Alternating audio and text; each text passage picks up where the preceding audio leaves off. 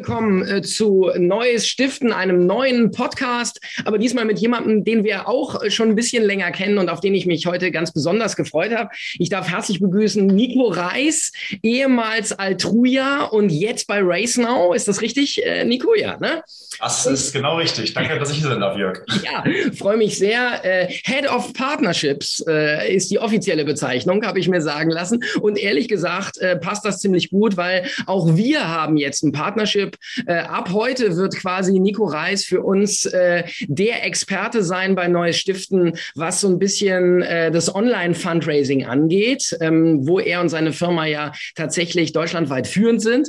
Und äh, ich freue mich sehr, ähm, dass wir hier schon mal mit einem gemeinsamen Podcast starten. In Zukunft werdet ihr auf www.neues-stiften.de dann auch eine eigene Ecke finden mit Nico, äh, wo unter anderem auch seine Blogbeiträge zu sehen sind. Und er wird uns immer ähm, über die aktuellen Entwicklungen auf dem Online-Fundraising-Markt auf dem Laufenden halten und natürlich auch, äh, so kennen wir Nico, uns ganz viele Tipps und Tricks verraten. Aber jetzt wollen wir erstmal noch mal ein Stück zurückgehen, Nico. Ähm, und zwar, äh, wir sind in 2022, aber ich glaube, wir gucken auch immer ganz gern zurück auf die Pandemiejahre. Und was mich natürlich immer am meisten interessiert, wenn ich einen Gesprächspartner habe, ist, wie waren für dich oder aus Online-Fundraising-Sicht, wie waren die Jahre 2020, 2021? Vielleicht gibst du uns mal eine kurze Bilanz. Ja, das ist äh, eine sehr, sehr gute Frage. Äh, man muss ja ein bisschen aufpassen, dass man einerseits das, äh, das Emotionale und das Gesellschaftliche, was uns alle natürlich sehr, sehr getroffen hat, irgendwo ähm, vom täglichen Leben, dass man das ein bisschen abtrennt. Aber jetzt fragst du ja konkret danach, äh, was hat sich quasi in der Digitalisierung in Deutschland getan? Ja. Und ähm, da muss man ganz klar sagen, da war, da war die Pandemie für uns ein absoluter Katalysator. Glaube ich, das trifft es ganz gut. Ähm, heißt natürlich auch öfters Katalysator, weil vorher etwas nicht so gut funktioniert hat. Und da waren wir einfach, glaube ich, hierzulande nicht nur im Non-Profit-Deutschland, sondern wenn du dir auch Bildungseinrichtungen und Digitalisierung im öffentlichen Wesen anschaust, da waren wir wirklich hinterher und auf einmal gehen Sachen.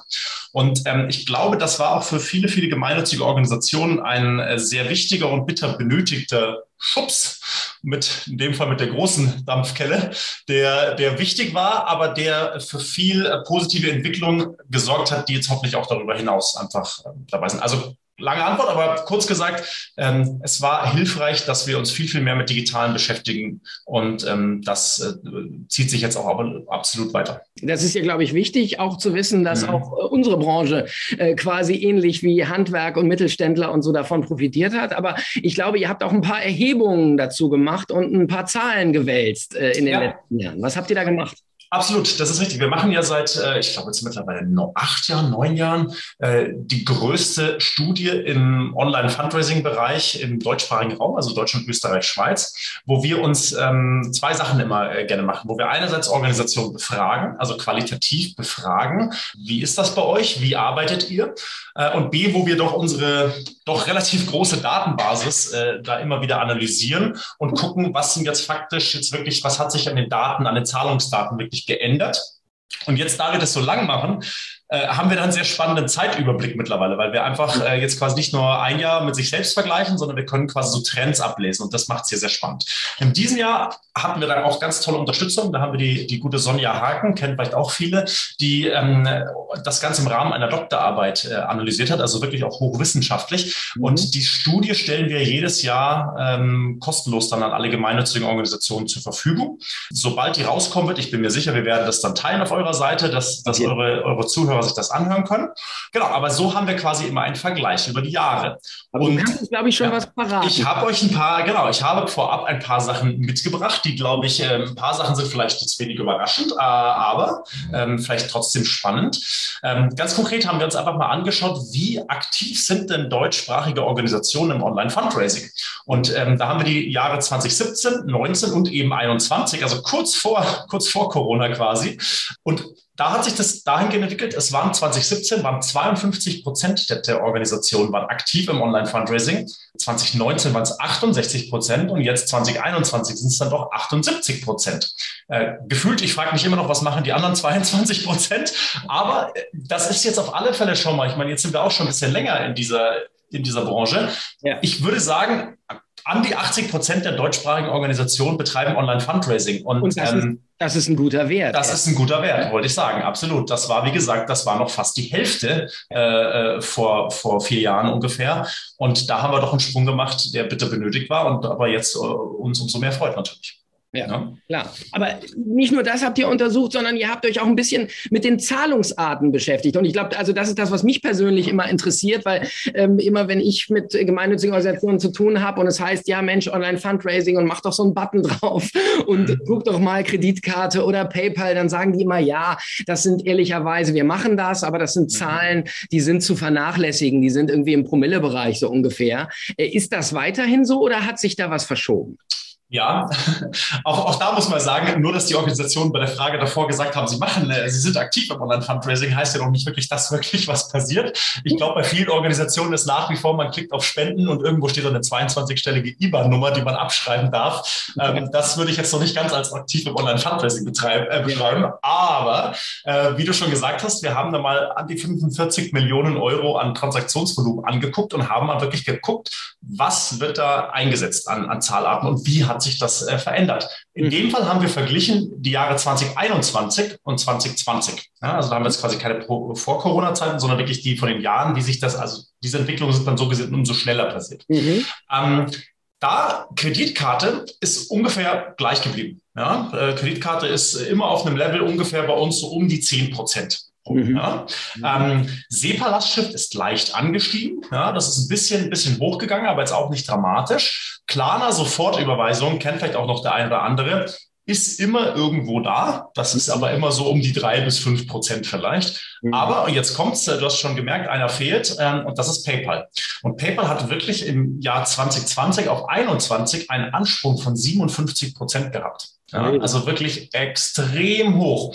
Jetzt haben wir da natürlich irgendwie auch ein paar äh, Sonderfälle drin gehabt. Also es gibt zum Beispiel die Flutkatastrophe im letzten Jahr, die da sicherlich reinspielt, mhm. ähm, die dazu geführt hat, dass viele Menschen, die vorher noch nicht gespendet haben, ähm, auf einmal aktiv geworden sind. Wir haben Partner wie den RTL Spendenmarathon, die da während der Flutkatastrophe sehr aktiv waren, die aber auch natürlich eine etwas jüngere Zielgruppe äh, ansprechen, nicht nur so den klassischen äh, 60, 70, 80 plus. Ähm, und in dieser Zielgruppe merken wir jetzt einfach, dass PayPal wirklich absolut einfach ist. Woher kommt das Ganze? Ähm, wir stellen uns einfach vor, wo mittlerweile die Großteil der Mediennutzung irgendwie passiert. Das ist einfach auf dem Smartphone. Ja, das heißt, die Menschen sitzen auf der Couch, gucken fern, machen sonstiges. Äh, vielleicht unterhalten sie sich auch, aber das Handy ist in der Hand. Mhm. Und ähm, wenn ich jetzt überlege, welche Zahlart fällt mir am leichtesten, wenn ich auf die Webseite einer gemeinnützigen Organisation komme und möchte jetzt hier meine 10, 20, 30 Euro spenden oder egal was, dann ist das mit PayPal viel, viel leichter. Ich lege da meinen Finger vielleicht hinten drauf noch mit dem, mit dem Smartphone, um das freizugeben. Und dann mhm. ist die Spende durch. Ich muss nicht noch meine 22-stellige IBAN-Nummer abtippen oder irgendwie meine Kreditkartennummer copy-pasten und, äh, und die Karte erstmal holen. Mhm. Das geht alles mit dem Gerät. Aber heißt, ja, ganz kurz, wenn ich ja, ganz unterbrechen darf, aber PayPal ist ja sicherlich auch, äh, ich sag mal, eine, eine, eine Trendbezahlart einer relativ jungen Zielgruppe, oder? Ich kann mir vorstellen, dass der klassische GFK-Spender ab 70 jetzt plötzlich auf PayPal umgestiegen ist, ne? oder? Ja, also wahrscheinlich ist beides irgendwo richtig. Es ist ähm, sicherlich definitiv, und da hilft vielleicht eine zweite Zahl zur, zur Untermauerung der, der, der Hypothese hier. Wir haben da nämlich mal runtergebrochen, wie verhält es sich denn bei verschiedenen äh, Spendenhöhen? Also sprich, wenn wir uns jetzt Kleinspenden so von ein bis 30 Euro angucken, ist PayPal ja. wirklich, wirklich, wirklich dominant. Da sind die ja. bei 70 Prozent mittlerweile fast gewesen.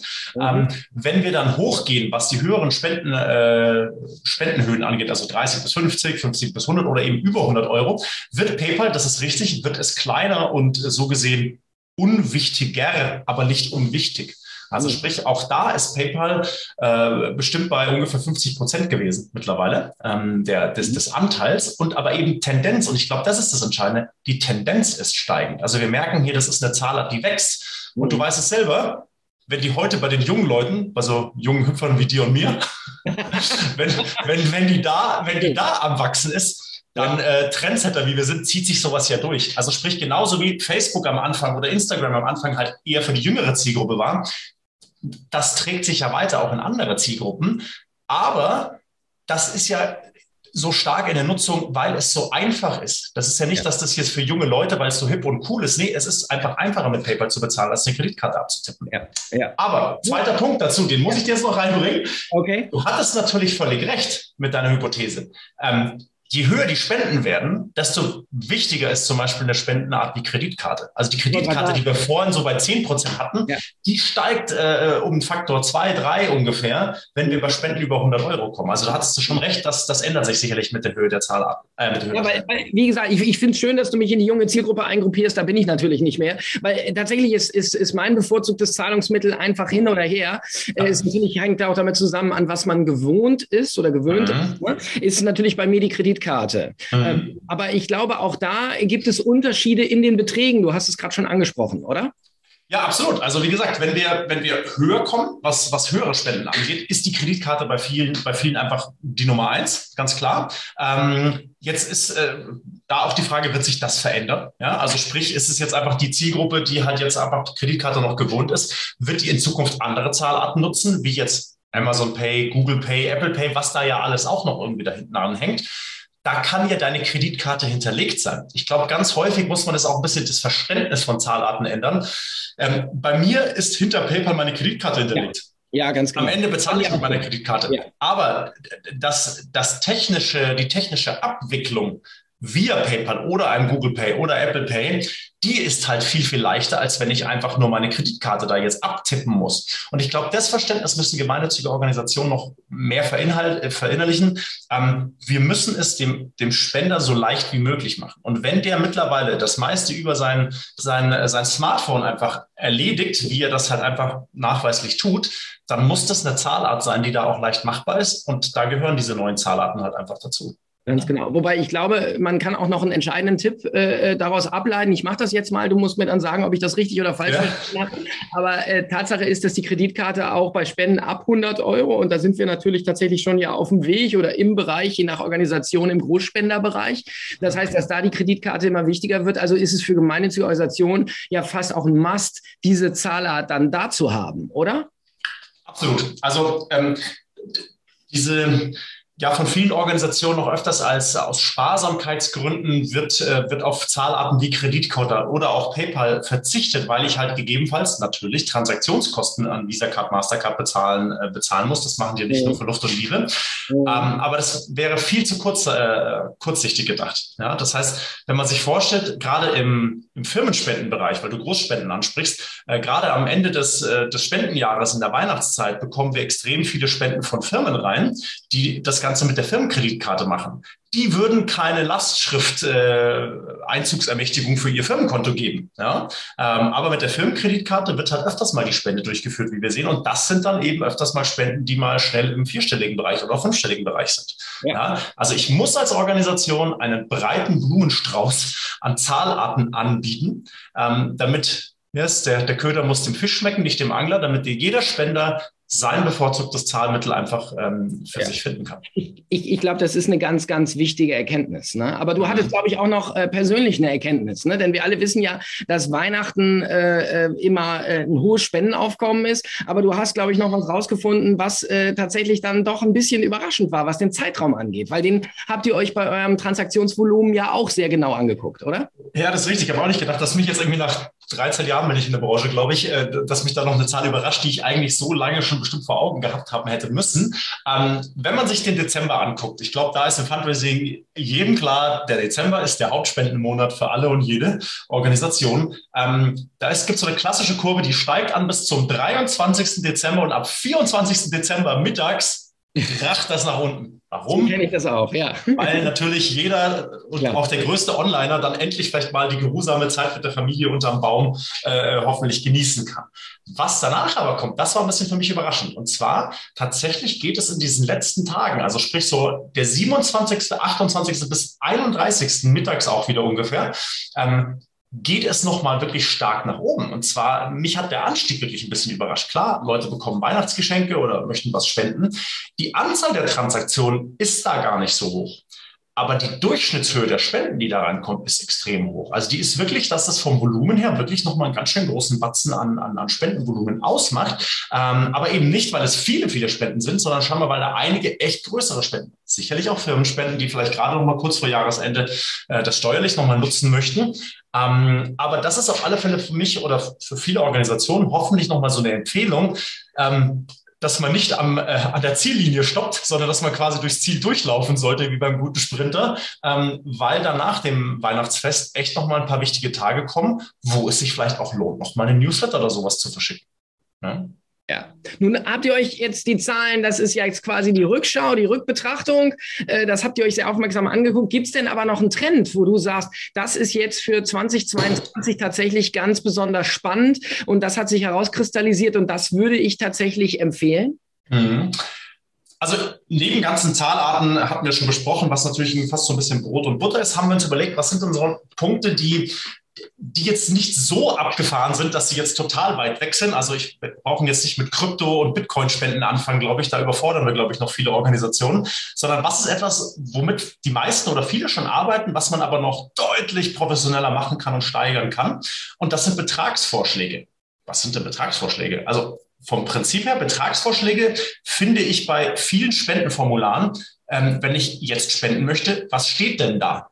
Bei ganz vielen Spendenformularen ist da einfach nur leer. Da kann jeder seine Zahl eintragen, was er spenden möchte. Kennst ganz du wahrscheinlich. Das so. ist, doch sonst, ist doch sonst auch eine Bevormundung, oder? Wenn da eine Zahl steht. Oder wie muss ich mir das vorstellen? Ja, man kann ja öfters auch sagen, der, der Spender möchte an der Hand genommen werden, ja, weil er nicht weiß, was ist denn da angemessen. Da steht jetzt quasi ein leeres Feld, das mit Leben gefüllt werden müsste.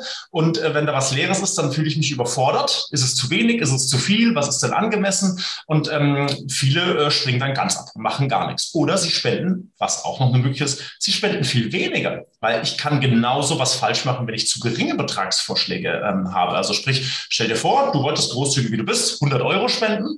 Ähm, und dann steht da als Betragsvorschlag 15 Euro, weil vielleicht derjenige, der das Spendenformular gestaltet hat, denkt sich 15 Euro ist schon ganz schön viel. Ich bin ja hier nur der Praktikant. Ja, ich kann mir nicht 15 Euro leisten. Und jetzt siehst du 15 Euro als Vorschlag. Dann sage ich natürlich, wenn 15 auch lang, dann passt das. Ne? Dann machst du 15 Euro, weil du machst ja das, was man dir sagt. Und das, ja. das Interessante, was wir jetzt da quasi rausgefunden haben, ist, wir haben da mal ein bisschen gespielt. Wir haben quasi äh, Formulare mit irgendwie vier, fünf verschiedenen Beträgen äh, angeboten. Also wo wir quasi gesagt haben, du hast die Auswahl gehabt, du hast aber natürlich immer noch die Möglichkeit, deinen selbstgewählten Betrag einzutippen, wenn du 127,50 Euro spenden möchtest, weil das vielleicht dein Bonus an der, in der Woche war, dann kannst du das natürlich weiterhin machen. Aber wir können so ein bisschen arbeiten mit, was wir dir vorschlagen. Und das Interessante, die Erkenntnis, die wir bekommen haben, war, dass 52 Prozent der Spender sich an diese Empfehlung gehalten haben. Also das heißt, man hat hier eine immens äh, wertvolle äh, wertvollen Hebel eigentlich, dass man weiß, wenn ich den Leuten da ähm, Beträge vorschlage und ihnen sage, das hier wäre angemessen wohl, 52 Prozent halten sich da daran. Ja? Damit kommt natürlich mit großer Macht kommt große Verantwortung. Was mache ich denn da für Beträge? Jetzt, wenn ich ein statisches Formular habe, dann bin ich da natürlich so ein bisschen limitiert. Dann habe ich da irgendwie, keine Ahnung, ich habe ein Formular, da kann ich irgendwie meine vier Beträge reinschreiben und One Size Fits All, irgendwie bekommen die dann alle zu sehen. Spannender wird das Ganze natürlich, ähm, wenn man das im Rahmen einer, einer CRM-Anbindung, also wir haben das Ganze mit Salesforce äh, jetzt mal erweitert, wenn man quasi dynamisch weiß, wer ist denn derjenige, der da spendet. Das musst du, Nico, das musst du vielleicht noch ganz kurz ja. erklären. Was ist Salesforce, was ist ah, CRM für alle, die da jetzt ja. mit drin sind? Sehr gerne. Also ähm, grundsätzlich geht es um eine Spenderdatenbank. Ja, also sprich, da, wo alle Spenden am Ende des Tages reinkommen sollen, wo ich drin verwalte, wer, wer ist der, der, der Max Mustermann, der hier gerade eben gespendet hat, wo wohnt der, wo bekommt er seine Spendenquittung hin und im Idealfall auch eine Art Spenderhistorie schon drin habe. Also der hat immer 50 Euro gemacht, immer an Weihnachten oder wir haben einen Dauerauftrag von dem oder der spendet immer für die Katzenprojekte und nicht die ja. Hundeprojekte. Ja. Also quasi eine, eine, ein CRM ist ein, ein Customer Relationship Management System, auf Deutsch Spenderdatenbank. Ja. Salesforce äh, kennen vielleicht jetzt auch schon die ein oder anderen, ist weltweit mit Abstand das führende CRM der Welt eigentlich. Also Salesforce und Microsoft Dynamics, die da wirklich auf, auch im Non-Profit-Bereich, muss man sagen, international schon wirklich weit führend. In Deutschland kommen sie jetzt immer stärker.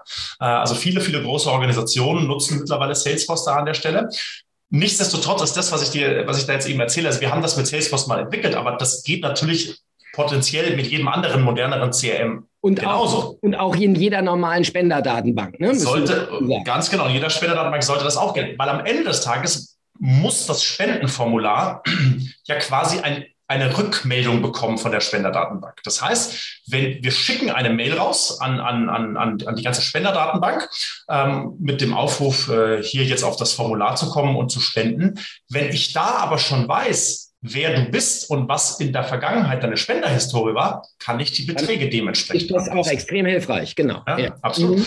Und dann kann ich natürlich, und jetzt kommen wir schon ein bisschen in die, in die Finanzmathematik, dann kann ich natürlich ein bisschen arbeiten. Dann sage ich, was war denn die Durchschnittsspende, die der Jörg in den letzten zwölf Monaten gemacht hat? Vielleicht packe ich nochmal 15 Prozent extra on top, ähm, um ihn dann ein bisschen zu stretchen. Aber ganz wichtig, man darf es halt auch nicht übertreiben, weil wenn du da irgendwann einfach nur 1000 und 2000 Euro zur Auswahl hast, dann hat der Spender das Gefühl, dass seine, äh, seine 50 Euro da jetzt keinen Unterschied machen werden und lässt es halt dann ganz bleiben. Also deswegen ist das Ganze wichtig, dass ich da so ein bisschen ein dynamisches äh, System mir aufbauen kann, mit dem ich aber wenn es denn erfolgreich funktioniert und, und äh, im Einsatz ist, wirklich ähm, deutliche Mehrspendeneinnahmen einfach äh, generieren kann für meine Organisation. Prima. Und da habt ihr auch untersucht, also das heißt, ich hätte mal gesagt, das ist vielleicht eine Bevormundung, aber die Wahrheit sieht eben anders aus. Ja? In Wahrheit sagen 52 Prozent äh, der Betrag, der mir da vorgeschlagen wird, wenn er denn eben individuell passt, auch ja. vor dem Hintergrund von so ein paar Zahlen, die man mhm. sich da relativ einfach besorgen und generieren kann, äh, den spende ich dann auch. Ne? Das ja. ist, was ihr herausgefunden habt. Und das finde ich einen sehr, sehr wertvollen Hinweis, oder? Ja, Absolut. Also deswegen ist es aber auch wichtig, dass man diese Antwort nicht allgemein für alle Organisationen geben kann, sondern das hängt halt wirklich mit jeder Organisation äh, zusammen, weil wenn ich halt jetzt die, die, das kleine Tierheim bin, das mit Zielgruppe vielleicht junge Studenten hat, äh, dann sieht das vielleicht anders aus, als wenn ich jetzt bei der Diakonie bin, wo ich vielleicht viele, viele Großspender irgendwie bei mir habe. Also ich muss mich da sehr eingehend mit meiner eigenen Datenbasis beschäftigen. Ähm, aber das haben die meisten Organisationen ja hoffentlich auch irgendwo verfügbar, dass sie wissen, welche Spenden habe ich, was sind denn die Größenordnungen. Ähm, ich habe aber öfters mal das Gefühl, dass Organisationen fast manchmal ein bisschen zu, ähm, zu vorsichtig sind an manchen Stellen. Ja, man tendiert dann einfach mal dazu, dass man um Gottes Willen bloß keinen bloß keinen erschrecken und lieber schreibe ich nur 15 Euro rein, wenn er mehr machen will, dann kann er das dann ja auch selber machen bevor ich da äh, zu hoch gehe. Und da werden vielleicht schon mal 50 oder 100 Euro als zu hoch äh, angesehen. Ja? Also da ruhig mal vielleicht ein bisschen ambitionierter und dem Spender mehr zutrauen. Ja? Und ich könnte mir vorstellen, wer da Hilfe braucht oder nochmal eine Einschätzung, der ist äh, bei dir und bei RaceNow genau an der richtigen Adresse, ohne dass das jetzt ein Werbeblock sein soll. Aber äh, ich sage mal so, das ist natürlich jetzt hier eine sehr kompetente Analyse. Ne? Ja, freuen wir uns gerne, wenn wir da mit Organisationen äh, da äh, ja, uns unterhalten dürfen, weil wir lernen ja auch jedes Mal dazu. Ja, also, äh, so funktioniert das Ganze ja auch in die andere Richtung, dass, dass, dass für uns es ja spannend ist, äh, zu sehen, wie, wie ist es bei der jeweiligen Organisation im Einsatz. Nico, letzte Frage nochmal. Äh, wenn wir jetzt in 2022 sind, dein Ausblick auf das Jahr, wird es noch digitaler, Ukraine und was da alles noch so auf uns zukommt? Oder wie schätzt du die Situation ein? Ja, also ich würde ganz klar sagen, also unabhängig von Ukraine, muss man ja wirklich sagen, eigentlich an der Stelle, ähm, das ist, ein, das ist ein, eine Straße, die eigentlich nur in eine Richtung geht. also sprich, die Digitalisierung ist an der Stelle wirklich, auch wenn es noch viel, viele altmodische Kräfte gibt, aber das macht das Leben für viele Organisationen und für viele Spender draußen einfach wirklich leichter. Es bietet neue Möglichkeiten und Chancen, auch Herausforderungen. Aber wenn man die proaktiv angeht, ähm, hemdsärmelig anpackt, dann bietet das für viele Organisationen tolle Chancen und Möglichkeiten, da wirklich erfolgreicher zu werden. Nico Reis von Raise Now, herzlichen Dank für das Gespräch. Danke.